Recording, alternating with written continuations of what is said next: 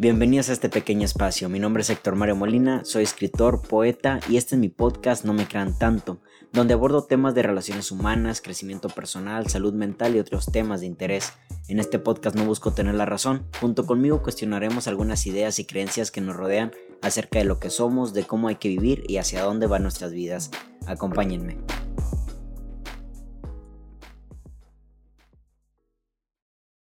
Sentir no es malo. Justamente me atreveré a decir de que las emociones son aquellas pequeñas acompañantes en los mejores momentos de nuestra vida. Si yo hago conciencia de cuáles han sido los mejores instantes de mi corta vida, sin duda alguna han venido acompañadas de emociones muy intensas, pero también de una racionalidad y sobre todo de una presencia y paz y plenitud del momento que está disfrutando en ese instante. Algo que me ha quedado muy claro es de que la felicidad consta mucho en cuanto a lo que tiene que ser un balance en lo que es la conciencia, la emoción, pero sobre todo sentirla desde el momento presente.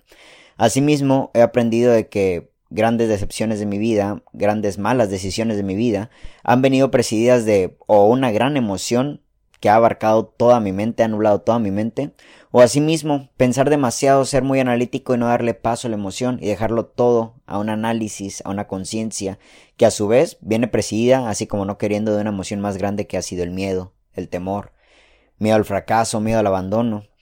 Justamente algo que he aprendido durante mi terapia últimamente es de que no debo de tomar decisiones cuando la decisión, cuando la emoción más bien, está muy arraigada en mí, está controlando mucho mi mente. En este caso, la ansiedad profundamente viene presidida de la emoción del miedo, y cuando he tenido miedo intenso, he tomado muy malas decisiones. Lo estoy trabajando.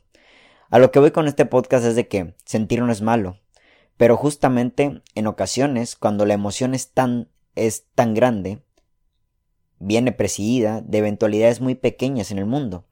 Y es aquí donde viene la gran pregunta, ¿no? ¿Qué controla? ¿Qué tiene el control del mundo de tus emociones? ¿Cualquier eventualidad de la vida? ¿Cualquier instante, cualquier cosita que ocurra allá afuera ya mueve tus emociones al millón? Esto me recuerda mucho a una plática que tuve hace muchos años con una de mis mejores amigas, y ella me contaba de que a cada se enamoraba de, de un nuevo tipo y que para colmo todos los tipos eran igual. Para ella, el peso grande del problema de la conversación era de que todos los hombres eran iguales.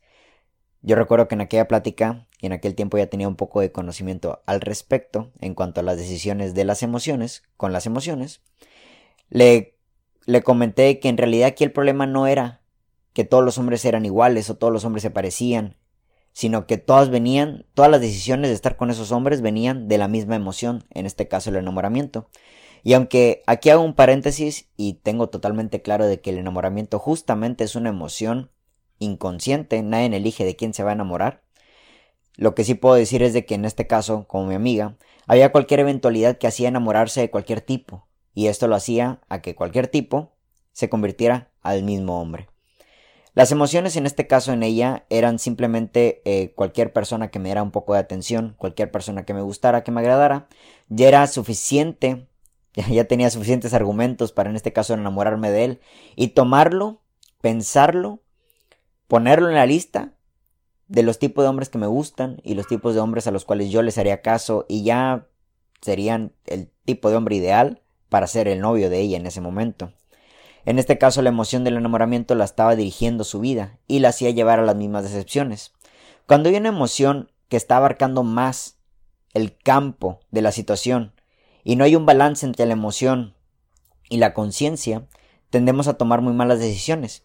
Y aunque aquí hago otro paréntesis, reitero, justamente grandes aprendizajes de mi vida han venido de malas decisiones y yo creo que todos hemos estado ahí, no significa que no debamos de llegar en un punto de madurez para poder decidir ya que cierta emoción no va a dirigir más tu vida y tiene que haber ese balance entre conciencia y emoción.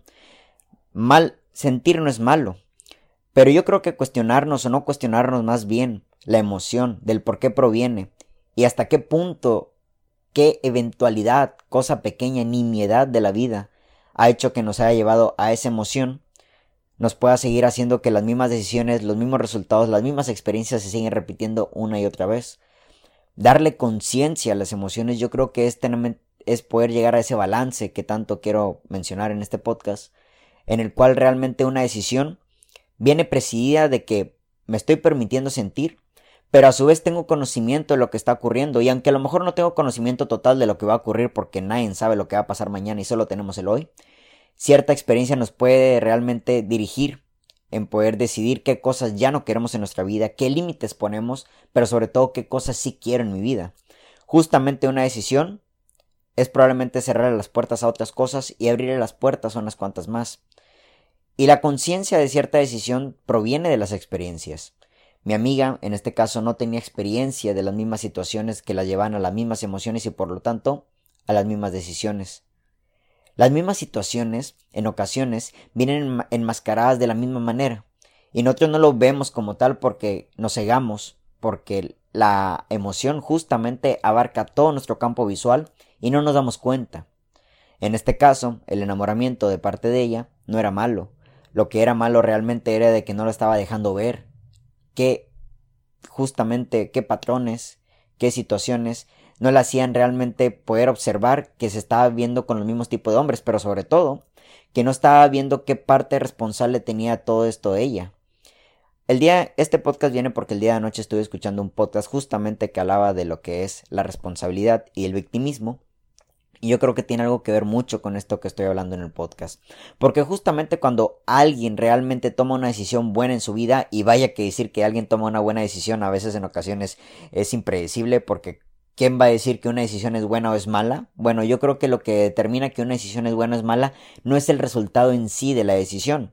Poner un, un negocio, irte a vivir a otra parte, iniciar un nuevo proyecto, salirte de un nuevo proyecto, renunciar a otro proyecto sino realmente la conciencia, la calidad de vida con la cual se busca cierta decisión, con la cual se busca dentro de cierta decisión, pero sobre todo la actitud con la que afronta cierta decisión, eso es lo que toma y determina una buena decisión, no el resultado final, porque en ocasiones podemos determinar de que una decisión es buena porque viene desde el conocimiento, desde este cierto balance, pero el resultado puede que no sea el que tú quieras, pero estar quizás hasta atento a todo eso y tener una actitud ante lo que venga, yo creo que es cuando realmente podemos decir la decisión es buena.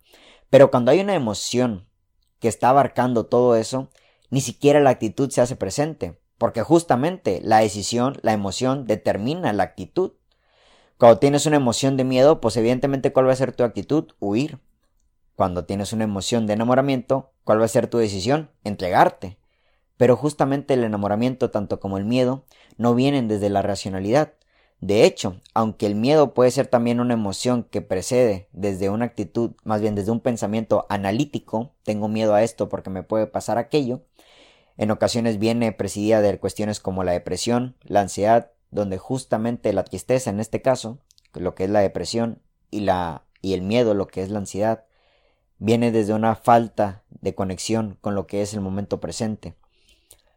El balance entre la conciencia y la decisión viene después de la emoción. Aunque la emoción puede ser lo primero que llegue, debe haber un momento de análisis, un momento de, de, reflexión, un momento quizás hasta de, de meditación, sobre lo que está pasando. ¿Cómo podemos llegar a todo eso? Bueno, los conocedores del tema pueden decir, sobre todo, eh, tengo una persona muy cercana en mi vida, como es mi pareja, que se dedica a eso, escribir tus emociones. Cuando yo lo he hecho me he dado cuenta de que aclaro muchas cosas. De hecho, ponerle palabra a la emoción es poder controlarla mejor. Las emociones justamente son eso, un acto inesperado de descontrol de nosotros mismos. Pero poder ponerlo en palabras es hacerlo consciente y desde ahí darte cuenta que quizás estás sintiendo una emoción por una cosa que eh, no vale tanto. Y atención, esto no estoy tratando de, no estoy tratando de decir de que tus emociones no valen. Justamente validar tus emociones es la parte fundamental de hacerlas conscientes. Primero lo validas y luego te das cuenta de qué lo precede. Puede que lo esté presidiendo algo tan pequeño, algo que realmente no merece tanta tu atención, algo que pues no vaya a cambiar tu vida de aquí al día de mañana, ¿sabes? O quizás algo que te puede destrozar, algo que realmente sea tan importante que no te esté dando cuenta de que te está llevando a un lugar que realmente no quieres llegar. Como en este caso, era mi amiga, llegar a la misma conclusión, todos los hombres son iguales. Cuando nosotros le damos conciencia a las emociones, y justamente en ocasiones puede ser presidida de una meditación, de haberlo escrito, de ponerlo en palabras, cuando le damos conciencia, podemos ver la magnitud de lo que está sucediendo. Podemos ver la magnitud de lo que está a punto de suceder. Podemos ver la magnitud de lo que puede realmente acontecer en nuestra vida si no le damos conciencia a esa emoción y nos dejamos llevar. Y es aquí donde llega otra pregunta. ¿Qué está controlando el mundo de tus decisiones? ¿El mundo exterior o el mundo interior? Cuando lo hacemos desde el mundo exterior, evidentemente cualquier cosa que pase allá afuera te va a mover. En este caso, a mi amiga, cualquier tipo que te haga un mínimo de atención allá afuera, la iba a mover. ¿Sabes? Cualquier cosita, cualquier problema, cualquier palabra, cualquier disgusto, cualquier eh, expresión hacia tu persona, le ibas a tomar como personal. Y yo entiendo, las redes sociales, sobre todo eh, alguien que está muy metido en eso puede decírtelo muy en serio, las redes sociales han venido a cambiar nuestra perspectiva de lo que es personal y no. A todos nos han dicho cosas, nos han hecho comentarios que nos hemos tomado muy personal. Pero cuando lo hacemos desde el mundo interior, nos damos cuenta de que la emoción es válida, ¿vale? Esto no es malo. Pero desde la experiencia, porque ahí está la conciencia en el mundo interior, nos damos cuenta de que quizás la emoción viene presidida de algo que no es tan importante un comentario de terceras personas, lo que dijo tu papá, lo que dijo tu mamá, lo que dijo la iglesia, lo que dijo alguien en la televisión, un like, un comentario. Y es aquí donde toma fuerza esta parte en la cual o decidimos hacernos responsables y tomamos una decisión desde la conciencia o seguimos en el victimismo, en que pues es que tenía mucho miedo, es que estaba muy enamorada, es que estaba muy feliz, es que estaba muy emocionado, y justamente todo es culpa de algo más o de o en el peor de los asuntos de alguien más. La diferencia entre el victimismo y la responsabilidad es que el victimismo te mantiene en el mismo sitio. Y justamente eso es lo que hace la emoción cuando no hay conciencia, te mantiene igual. A mi amiga la seguía manteniendo igual, en el estado de enamoramiento constante. Pero cuando lo hacemos desde la responsabilidad, algo cambia. Porque algo hacemos, algo distinto hacemos. El punto no es lo que sientes, el punto es por qué lo sientes. Y cuestionarnos eso nos hace tomar mejores decisiones. Y en ocasiones ahí nos damos cuenta de lo que estamos sintiendo no solo es válido, sino es bueno para nosotros. A ver, Héctor, ¿por qué estás sintiendo esto? ¿Por qué evento de allá afuera estás sintiendo esto? Ah, es por este, es por este evento. Perfecto. ¿Qué puedes hacer tú? ¿Qué puedes hacer tú para que ese evento cambie de perspectiva o ya no se repita más en tu vida. Porque atención, hasta el hecho de poder seguir estando en ciertos lugares, seguir viviendo ciertas experiencias o salirte de ahí, también provienen desde la de responsabilidad. No todo en la vida tiene que ser un cambio de perspectiva y seguir manteniéndote en el mismo punto. Aunque esto es contradictorio, ¿verdad? Porque no estás, si estás cambiando de perspectiva, no estás en el mismo punto. Pero reitero, no solo es una cuestión de pensamiento, también tiene que haber un movimiento externo, una palabra, una decisión, alguna acción justamente. De hecho, puede que las emociones justamente vienen, nacen, se siembran a base de, acciones de los demás y no necesariamente de nosotros. Pero cuando nosotros empezamos a tomar acción sobre las cosas, las emociones pueden seguir siendo las mismas, pero ya hay otra conciencia, porque al momento de que accionamos, accionamos desde el consciente, no desde el inconsciente. ¿Saben? ¿Cómo accionamos cuando una persona, por ejemplo, que tiene problemas de ira, eh, ve un evento que no le hizo mucha gracia y golpea a una persona o golpea una pared. Justamente hubo un acto inconsciente por un pequeño evento externo que le hizo tomar, que le hizo sentir cierta emoción y por ende tomar cierta decisión. Pero si nosotros le agregamos conciencia a todo eso, podemos darle pausa. En este caso, no golpear a cierta persona, no hacernos daños físicamente, golpear a una pared hablando propiamente del ejemplo de una persona que tiene problemas de ira, en este caso. Pero si nosotros hacemos conciencia de todo esto, podemos dar muchos pasos atrás antes de una decisión que pueda perjudicar a terceros, que puede perjudicar a nosotros, nuestra moral, nuestra integridad, nuestra parte quizás hasta financiera, y realmente tomar control del momento. Si nosotros dejamos que las emociones sigan siendo quienes tomen control de nuestra vida, malas decisiones van a seguir persiguiéndote. Y justamente las malas decisiones van a seguir siendo malas decisiones porque no le damos conciencia, porque no le damos ese aprendizaje. Hasta esa plática quiero pensar eso, quiero pensar esto, y no lo digo desde un ego, lo digo desde todo el amor hacia lo que era en este caso mi amiga.